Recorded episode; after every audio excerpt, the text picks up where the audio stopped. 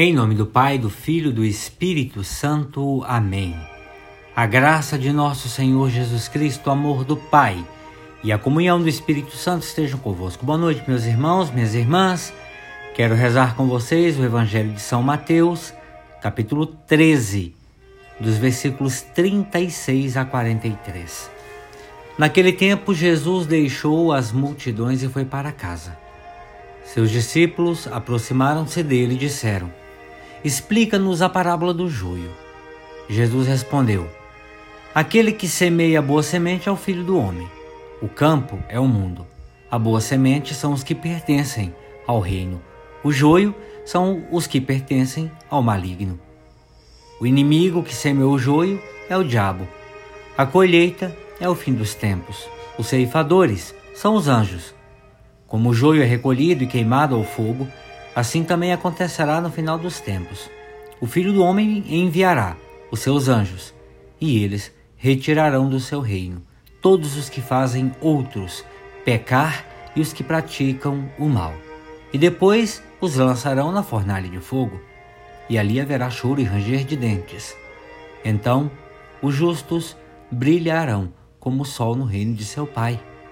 Quem tem ouvidos, ouça Palavra da salvação, glória a vós, Senhor. Então, meus irmãos e minhas irmãs, uma coisa é certa: o joio, duas coisas são certas, perdão. O joio e o trigo estão, estão no mundo, mas somente o joio, quer dizer, os justos, é que brilharão no reino de Deus. Jesus nos dá o perfeito entendimento da parábola do joio e do trigo quando situa o ser humano o terreno onde um homem plantou a boa semente. Mas vindo um inimigo, plantou também no mesmo terreno a semente do mal. E explicou também que o homem é ele e que a boa semente são os que pertencem ao reino. Os joios são os que pertencem ao maligno e o inimigo é o diabo. A colheita é o fim dos tempos e os ceifadores são os anjos. Podemos entender então que Jesus nos fala de um mundo físico e espiritual, povoado de entes que tem em si a sementeira que produz frutos bons ou maus, numa dimensão também material e espiritual. Vejam, consequentemente, o nosso ser, corpo, alma e espírito é fator determinante para que aconteça desde já o reino de Deus aqui no mundo. E no último dia poder conquistar o reino definitivo no céu. Assim sendo, podemos fazer uma avaliação da nossa situação neste mundo para que percebamos em que contexto estamos inseridos e assim ajuizar-se ou refletirmos: somos trigo ou joio? Por causa da nossa fragilidade humana, nós nunca gostamos de abordar o assunto da morte. No entanto, se verdadeiramente nós apossássemos da promessa de bem-aventurança eterna, não nos seria difícil refletir sobre esse tema. O ser humano material é um ser fadado à morte. No entanto, o nosso ser espiritual tem um desígnio de eternidade. Todavia, podemos é, equiparar que se o homem ou o ser humano material for só semente do mal, que é o joio, e se praticarmos o mal e fizermos com que os outros pequem, com certeza a nossa dimensão, o nosso ser espiritual estará fadado à morte eterna. E aí nós seremos jogados nessa fornalha de fogo.